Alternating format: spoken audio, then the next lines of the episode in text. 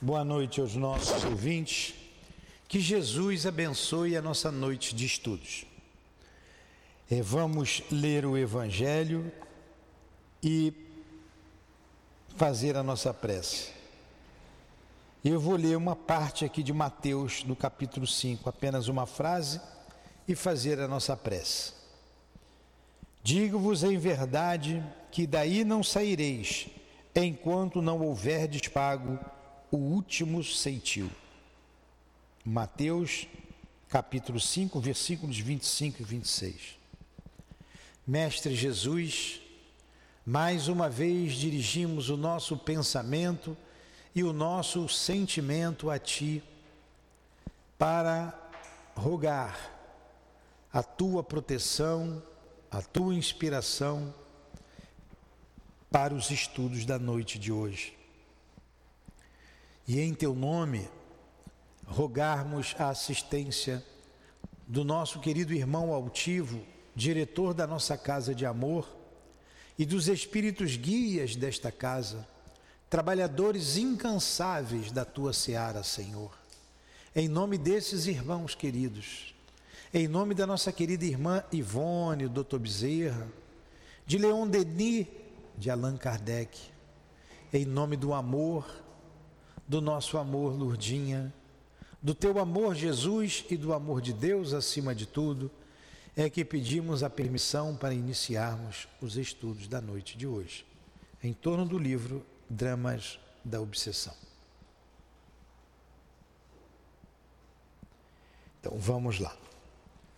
A vocês que chegou, chegaram agora, alguns que chegaram agora, aos nossos ouvintes, Durante esse horário de 7 às 8, estudamos sempre o Evangelho segundo o Espiritismo. Eu fiz uma confusão na minha cabeça e troquei aqui as, as bolas. E o culpado disso é o Tiago, que tinha que estar tá me orientando e ficou quieto. Foi conivente com meu erro. E agora então vamos estudar aqui o Memória de um Suicida. Ou Memória de um Suicida não. O drama da obsessão. Nós estamos na terceira parte do livro. E no capítulo 1, vai que trata da severidade da lei, olha, a severidade da lei. É bom que tudo tem a ver com o evangelho, né? E essa parte de Mateus está aqui. A gente acabou de ler, está aqui no livro da nossa irmã Ivone. É, nós estudamos semana passada o que é um centro espírita, uma casa espírita. Um estudo tão bom, tão interessante, que trouxemos aqui para os nossos irmãos que estudam a mediunidade. A importância da casa espírita, a, o envolvimento fluídico, que é fundamental para os trabalhos de socorro espiritual, de palestras, de estudos, e o comportamento que o espírita deve ter na casa que ele frequenta. Aí isso tudo ele explicou para o tratamento de quatro espíritos, quatro entidades voltadas para o mal há 400 anos e naquele, naquela fase final da recuperação do convencimento deles foi feita na casa espírita. E então ele falou da importância da casa espírita. Quer me ajudar aqui, Mel? Não? Se lê para mim, eu explico, vem. Então vamos lá. E agora o capítulo 1, que ele vai falar da severidade da lei. Certa vez, durante uma reunião do mundo invisível, levada a efeito por brilhante falange de instrutores espirituais afeitos a melindrosas tarefas de reeducação entre os homens terrenos, um dos eminentes delegados presentes Sabe quem era esse delegado? Leon Denis. Eu sei porque ela escreveu aqui embaixo, viu, no rodapé. Ó. Entre esses homens terrenos, um dos eminentes delegados presentes, que é Leon Denis, que apresentara extenso relatório acerca do aflitivo desajuste moral e social em que se debate a mulher na terra segredou-me, em particular, após cumprida a missão de congressista, e quando eu o felicitava pelo magnânimo empenho de bater-se pelo movimento de socorro espiritual à mulher num congresso da espiritualidade. Agora você vê né, como esses espíritos não param.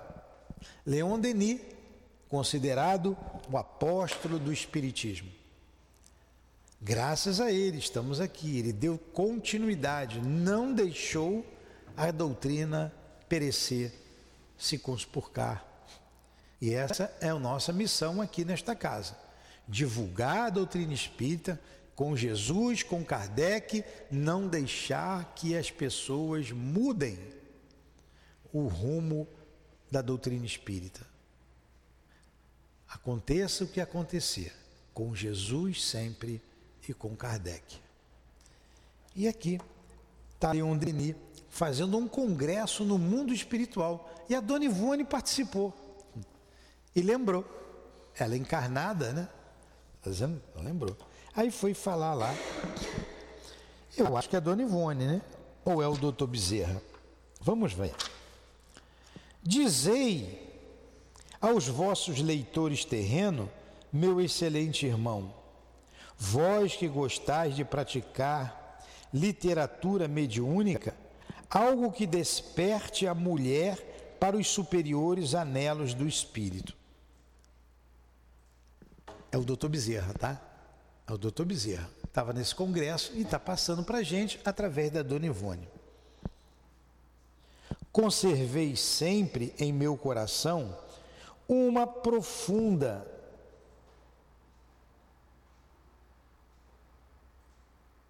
Conservei sempre em meu coração uma profunda estima, um profundo respeito e uma sincera compaixão por essa alma sacrificada na condição feminina, que palmilha sendas rodeadas de abismos, sem se dignar neles reparar, para evitar quedas irreparáveis.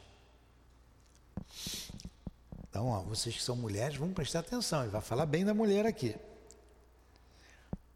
Entenderam essa frase?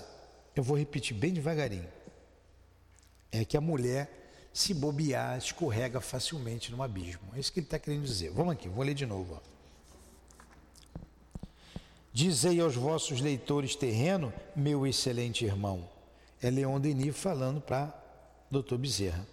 Vós que gostais de praticar literatura mediúnica, algo que desperte a mulher para os superiores anelo do espírito despertar a mulher para os valores do espírito.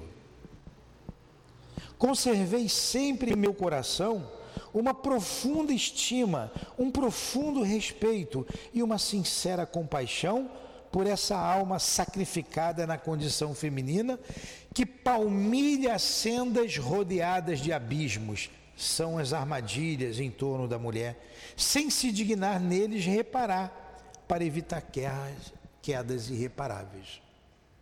Então elas não prestam atenção nas armadilhas, nos abismos e tem a queda irreparável.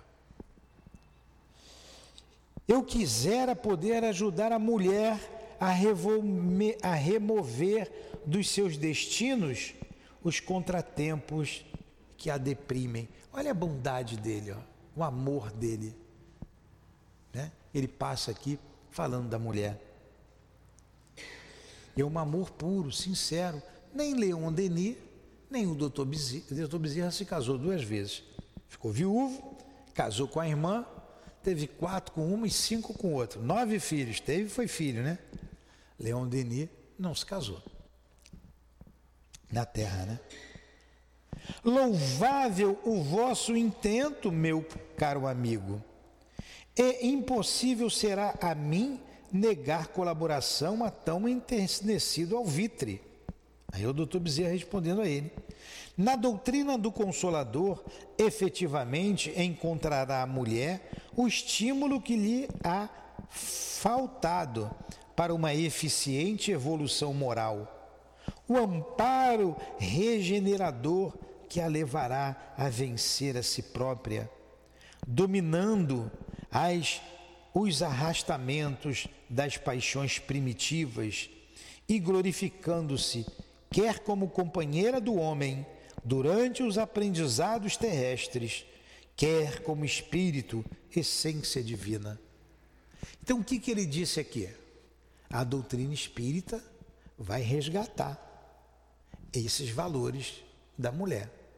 Está dizendo isso. Né? Ó, na doutrina do Consolador, efetivamente, ela encontrará estímulo para se valorizar, para se crescer. A mulher médium, né? a mulher esposa, a mulher mãe. Praza aos céus, ó oh, sim, meu amigo, que ingressando no seio dessa redentora doutrina, possa a mulher inspirar-se e reanimar-se definitivamente, saciando-se naquela água viva oferecida pelo Cristo à samaritana, a fim de aplicar suas preciosas energias a serviço do bem, para o advento da luz da sociedade terrena. Respondi eu. Pô, é, doutor Bezerra e Leon Denis conversa de, né, de espíritos elevados, a gente está se metendo aqui. E ele lembrou aqui aquela passagem belíssima da mulher samaritana e como Jesus valorizava a mulher. Lá na cruz, né, no, momento derradeiro, estava João, sim, o seu apóstolo, mas Maria, sua mãe. Maria Madalena também estava com ele. Eu acho que a outra, Susana, também estava lá. Né? As mulheres sempre perto de Jesus. E ele, como aquela sociedade machista, fala muito pouco da mulher, né? Olha lá, Maria, foi irmã de Lázaro, que quebrou um alabastro, era um jarro, um alabastro era um jarro de perfume, e lava os pés de Jesus com perfume. E enxuga com seus cabelos. Não é? Fala.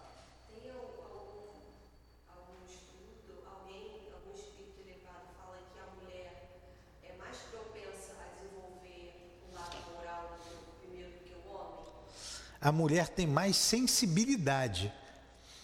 Ela pode sim desenvolver. Os estudos que dizem que falam é a sensibilidade. A mulher é mais sensível do que o homem. O homem é, não significa que o homem não tenha sensibilidade. Normalmente a mulher é mais sensível porque é mais delicada, o seu organismo é mais delicado, o homem é mais bruto, é mais dado aos trabalhos mais pesados. Mas hoje em dia está uma confusão danada, né? né? Mas, em princípio, nas CNTP, a mulher é mais delicada, mais sensível.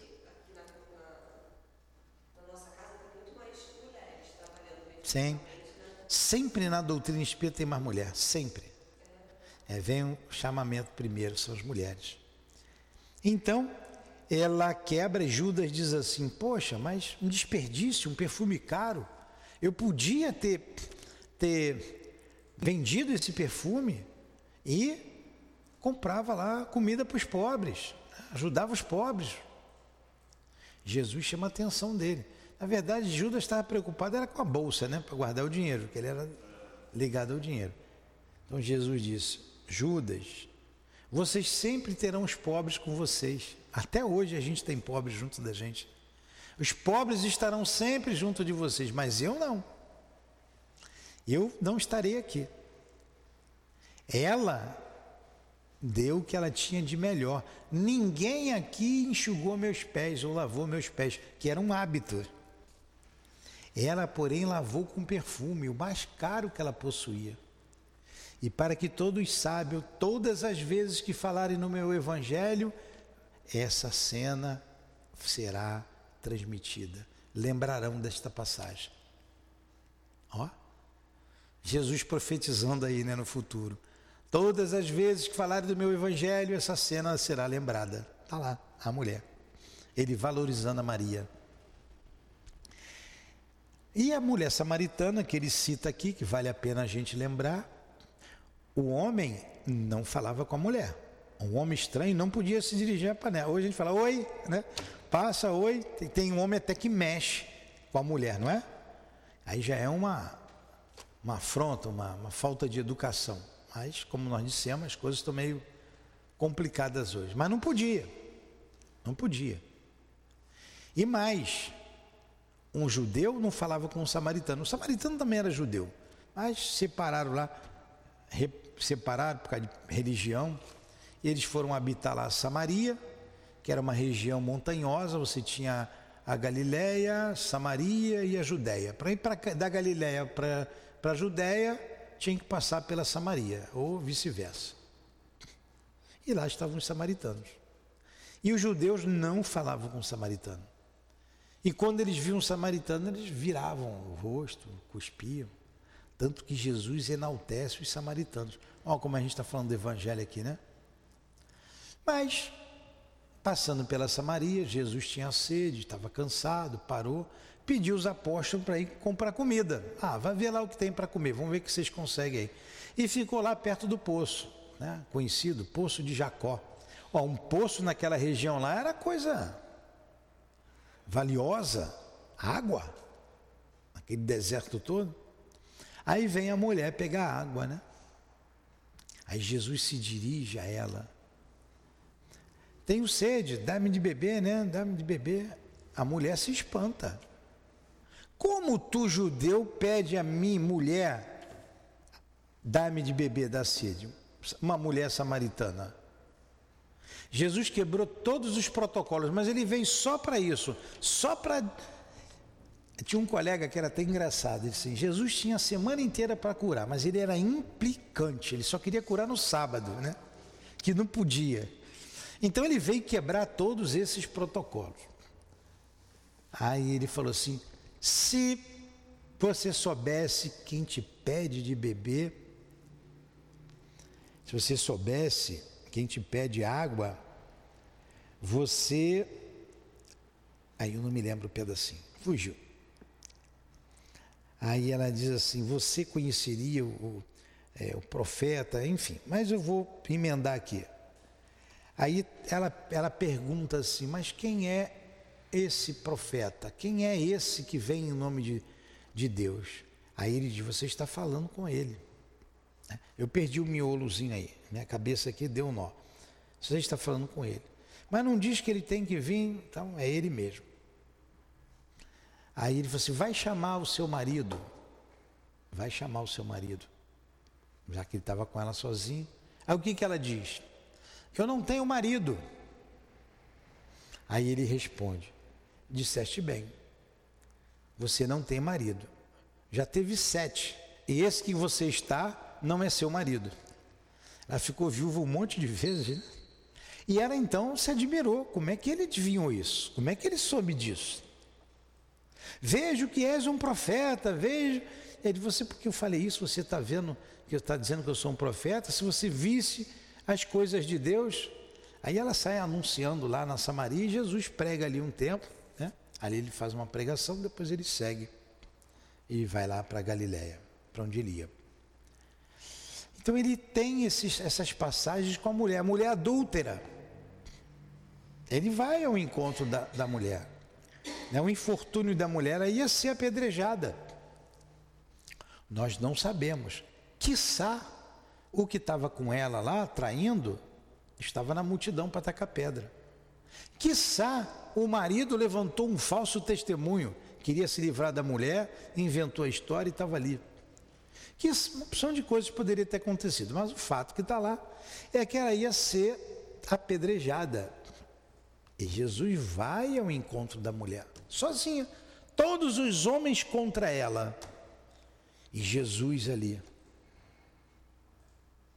Aí vem um daqueles, né, para pegar Jesus. A lei manda que apedreje a mulher adúltera. O que que você diz disso? O que que o senhor diz disso? Pois é, aí você. Tudo bem. Então atire a primeira pedra aquele que estiver sem pecado. Ele se abaixa e começa a escrever na areia. Uns dizem que ele colocava o nome de cada um ali na areia e o, os erros dele ali botando. Mas isso aí é né, coisa que a gente não pode afirmar. Mas escrever lá com o dedo na areia lá. É a única passagem que diz que Jesus escreveu alguma coisa na areia. Agora, por trás dessa palavra não foi simplesmente uma frase. Foi uma frase pronunciada por Jesus. Esse espírito elevadíssimo, que a gente não tem ideia da envergadura moral, do tamanho, é o governador da terra, como diz Emmanuel. Não sabemos se hoje ele é o governador do sistema solar, a gente não sabe. O espírito está sempre progredindo. Que espírito é esse? Então, uma palavra saída da sua boca tinha uma repercussão enorme. Um coração puro, um coração limpo, falando, defendendo alguém, e alguém que a lei do homem ia condenar, mas a lei de Deus não condena ninguém. Ele condena o pecado e não o pecador. Condena o erro, não o errado. E sem ser conivente com o erro, quanta sabedoria nessas palavras dele. Quanta sabedoria e o seu magnetismo, o seu fluido sendo exteriorizado ali para aqueles homens que estavam ali, os homens brutos que eu matar outra com a pedra. Como não repercutiu dentro do coração deles? Tem que ver tudo isso. Não foi simplesmente atira a primeira pedra que está sem pecado. Começou a escrever no chão. Não foi isso. Foi muito mais do que isso, coisa que a gente não consegue avaliar naquele momento, naquelas circunstâncias, as, a repercussão da sua palavra. Tanto que ele joga uma pedra no chão joga uma pedra no chão. Saindo um por um, a partir dos mais velhos, não é? Jesus.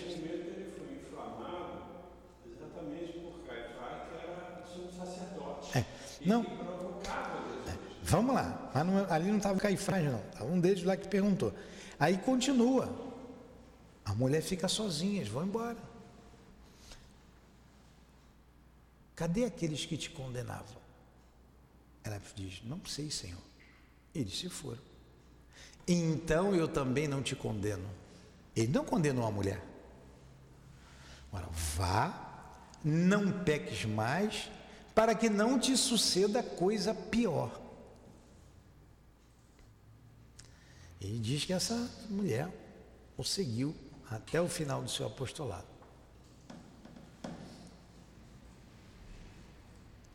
Então, gente, olha aí o carinho, o amor que Jesus teve pela mulher, que era desprezada, que era usada. Tem outras passagens, tem uma outra passagem. Jesus, com carinho, com amor aos pobres, aos humildes, aos simples, ao samaritano. Aí o outro pergunta, mas o que é o amor, né? O que é o amor? Aí ele passa aquela passagem lá. O homem ia de Jericó para Jerusalém, foi assaltado no meio do caminho pelos homens. Passa o sacerdote, passa o levita, é, e um samaritano vai e o socorre. Olha ele levantando ali o samaritano. Aí ele pergunta: olha como o evangelho é bonito. É, quem foi? Ele pergunta: quem é o meu amor? Não. É quem é meu próximo, né? Quem é o meu próximo? O Tico e Teco às vezes não bate muito bem, não. Quem é o meu próximo? Aí ele conta a passagem lá do bom samaritano. Então, quem foi o próximo dele? Que, que eles responderam? O que, que eles tinham que responder? O samaritano. Mas eles não falaram a palavra samaritano, eles não falavam. Eles tinham nojo de, do samaritano. Eles falaram, responderam da seguinte maneira: aquele que socorreu. Danado, né? Tanto orgulho, né? Pois bem, vai, faz o mesmo, é isso aí. É isso aí. Então, Jesus sempre com a minoria. E a gente está falando aqui, trazendo para a mulher, a importância que ele deu à mulher. O homem só vai ser homem mesmo o dia que ele passar por um corpo feminino, né? Um dia.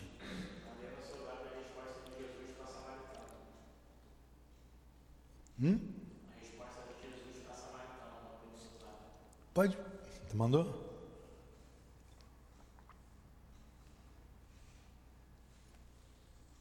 Resposta que Jesus deu para a samaritana, aquele pedacinho que eu engoli barriga. Jesus respondeu: Se você conhecesse o dom de Deus e quem está pedindo água, é isso que ele falou. Agora, até aí eu fui, né? Você lhe teria pedido e dele receberia água viva. Aí disse a mulher: Senhor, agora lembrei. Mas tu não tem a caçamba, né? Como é que você vai. Ela pensou que era água, água de beber. Muito bonito. O Senhor não tem como tirar água e o poço é fundo. Onde pode conseguir essa água viva? Acaso o Senhor é maior do que nosso pai Jacó, que nos deu o poço, do qual ele mesmo bebeu, bem como seus filhos e seu gado, ó, desde Jacó bebendo água daquele poço ali. Jesus respondeu: Quem beber desta água terá sede outra vez, mas quem beber da água que eu lhe der, nunca mais terá sede. Aí a mulher diz assim: Ao contrário, a água que eu lhe der se tornará nele uma fonte de água a jorrar pela vida eterna. Aí ela continua, ele só me deu até aqui. Ela vai e fala para ele: Dá-me dessa água, Senhor, dá-me dessa água. Porque a água era uma coisa rara, pô, ela ia beber água uma vez e nunca mais ia ter sede, olha que coisa boa, né? E ele não entendeu da água, a água viva, a água que descedenta a alma. Aí quando ela pergunta, fala dessa, dessa água, que ela manda, ele manda chamar o marido. Obrigado, era isso mesmo que eu precisava. Esse é Jesus com a mulher. E Leon Denis, dá uma ligadinha nesse negócio aí. E Leon Denis é, vai falar da, vai continua dizendo o seguinte aqui, ó. É, em homenagem à mulher, pois, e atendendo ao amorável convite daquele generoso amigo da espiritualidade, ditarei aos meus leitores terrenos, aqui é o Dr. Bezerra, um episódio da vida real por mim observado em seus mínimos detalhes, onde dois vultos femininos se apresentam como padrões dignos de meditação. De tudo quanto tenho observando, venho observando nestas últimas décadas da sociedade terrena em torno dessa criatura gentil, cujo coração é generoso e amorável, mas discricionário. O que é um coração discricionário? Eu também não sei não. Vamos ver aqui.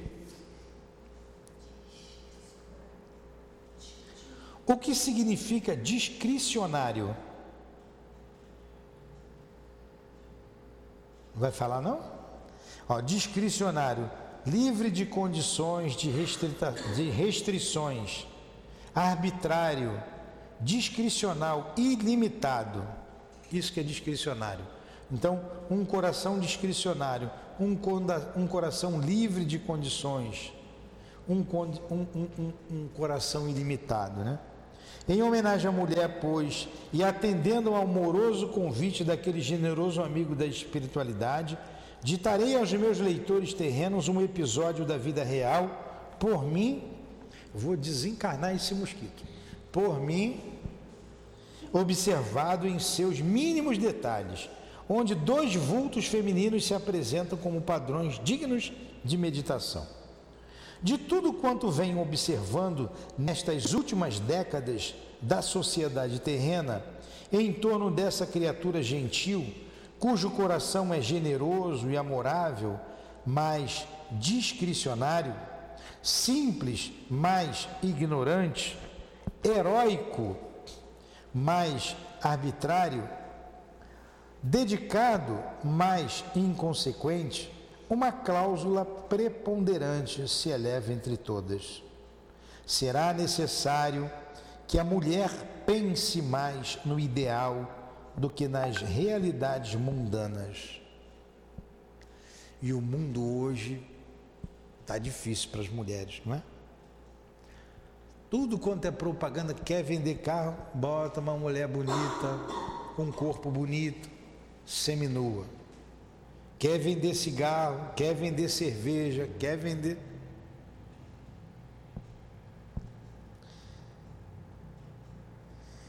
Mas, ó, então será necessário que a mulher pense mais no ideal do que nas realidades mundanas, mais no espírito que anima e o qual há de marchar para a luz através de labores evolutivos sem limites do que no sexo.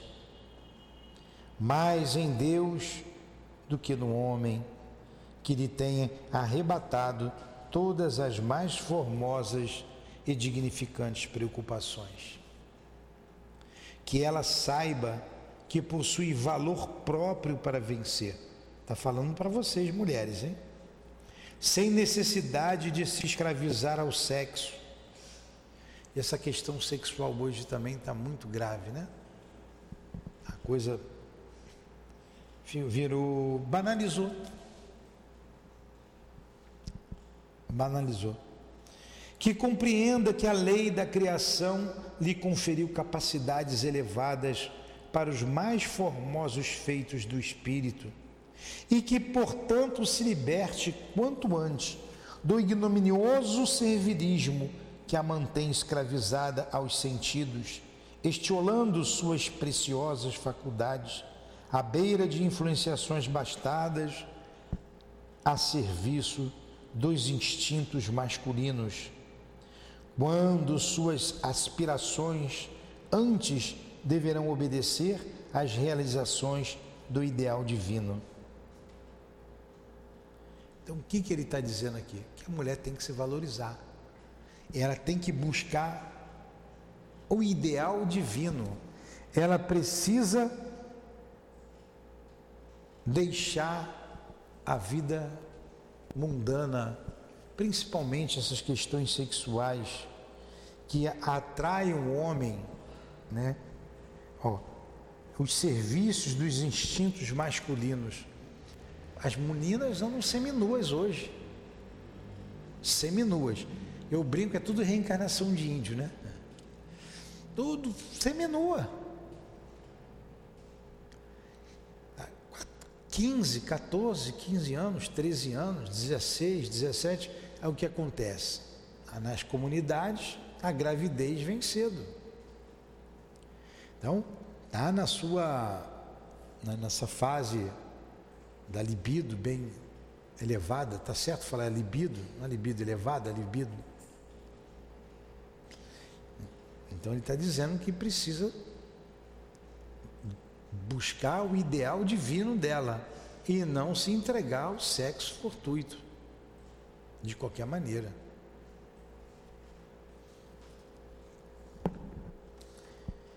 E a televisão, tudo estimula isso, né? Que medite em que, antes de ser mulher, já era entidade espiritual destinada ao triunfo da imortalidade e que por isso mesmo persistem nela, como sempiterna origem, as essências de um Deus Criador. Claro, ela gera no seu ventre o Filho, que assinalou a sua individualidade com as mais sublimes expressões da possibilidade. Que ela se detenha, pois, nas aspirações bastardas que o mundo gerou ao contato das paixões inferiores e aceste essas mesmas poderosas capacidades para as aspirações superiores, únicas que lhe fornecerão o brilho das virtudes, sem o qual não logrará a reabilitação de que tanto carece, a sua mesma reputação entre aqueles homens e espíritos das camadas inferiores da moral, que a perseguem com odiosos desrespeitos valendo-se da manifesta indiferença dela por si mesma para impelirem as quedas, de que geralmente só a asperidade dos séculos a libertará. Asperidade de áspero, né? E quem escreve isso? Quem é o médium? Dona Ivone. Ela tinha moral para escrever isso aqui. Porque a vida dela foi uma vida totalmente dedicada à doutrina espírita, à mediunidade. Não se casou, pobre, e trabalhou muito. Escrevia em papel de pão, noites e noites a fio. Quando ele diz aqui que só os séculos atrarão de volta, né, em ásperos dias, né, o, o, o século é composto de dias. A Dona Ivone passou por isso.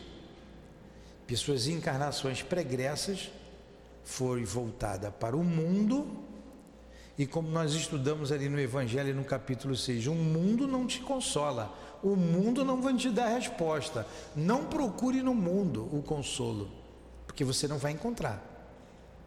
E sim, na vida futura, em Deus, em Jesus. E nessa última encarnação, ela fez isso. E a Dona Ivone é um exemplo para todos nós, não só apenas para as mulheres, mas para todos nós, do que a vontade pode fazer. A Dona Ivone vem de uma vida de um suicida. E se suicidou porque largou o marido, largou a filha, quando voltou, foi em aventuras, numa aventura, numa turnê musical, se envolveu lá com uma pessoa, a abandonou lá, quando retornou, e só retornou porque o pai mandou buscá-la, quando soube da situação, quando chegou, o marido já tinha morrido de tuberculose e a filha também. Ela entra em desespero, não consegue se perdoar, porque ela já havia se arrependido muito do que tinha feito e se suicida.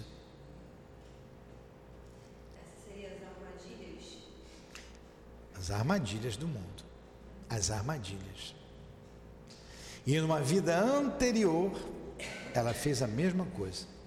Numa aventura largou o mesmo espírito para lá. E numa vida anterior ainda, fez, não só não se suicidou, mas o capitão Narbonne foi preso lá na Bastilha, porque ela se vingou, mas ali ela já começou a ter um sentimento de amor por ele. Então vem uma, duas, três, como Leila, que ela se suicidou em Portugal, aí vem como Ivone, um exemplo de vontade, um exemplo de fé, um exemplo de mulher. Basta querer. Basta querer. Então vamos lá. Vamos continuar mais um pouquinho. Só mais um parágrafozinho. Só mais um para a gente parar. A presente história Prendendo-se igualmente ao tema desta obra, a obsessão ignorada que assola a sociedade indiferente dos deveres da moral, não é uma ficção literária com intuitos de doutrinação em torno de características femininos, de caracteres femininos, em molde aprazíveis de romance, mas sim o fruto de observações extraídas de minha clínica médica espiritual, as quais me ficaram arquivadas na mente como recordação inapagável, esperando eu ocasião propícia para difundi-las em ensinamentos aos corações de boa vontade. Despertemos, pois, as recordações adormecidas entre os refolhos mentais e passamos uma a uma as páginas à frente do paciente leitor. Ele agora vai contar a história da mulher, das duas mulheres. Na próxima semana, no mesmo bate-horário, bate-lugar, aqui estaremos para ver essa interessante história. Espero que tenha aguçado aguçado a, o interesse de vocês. Né? Espero. Hã? Ah, o horário será às 18, de 18 às 19. Venham cedo. A gente estuda o drama da obsessão e depois o evangelho. Mas hoje eu estava tão perturbado que eu tinha que ler o evangelho. Hum? Diluiu. Então, sou um outro homem, renovado nas bênçãos da nossa casa. Tudo bem? Alguma pergunta? Não? Olha as rosas como estão bonitas. Tá vendo? Mesmo depois de recebe rosas. Então vamos fazer a nossa prece, nenhuma questão. Muito obrigado aos benfeitores aqui presentes que sustentaram o nosso estudo, que nos inspiraram, que nos envolveram com o amor de vocês. Muito obrigado pelo carinho, pela compreensão. Muito obrigado ao altivo e aos guias que dirigem esta casa de amor. Em nome desses irmãos queridos, irmãs aqui presentes do mundo espiritual, a nossa querida irmã Ivone e o Dr. Bezerra, responsáveis por este estudo. Em nome desses irmãos queridos, em nome do amor, do nosso amor, Lourdinha, do teu amor, Jesus, mas acima de tudo, em nome do amor de Deus, nosso Pai, é que encerramos os estudos da noite de hoje rogando o Senhor que nos leve em paz e em segurança aos nossos lares e nos traga para cá durante a madrugada. Paz a todos nós, paz àqueles que nos ouvem à distância, paz a todos esses lares. Que assim seja, graças a Deus.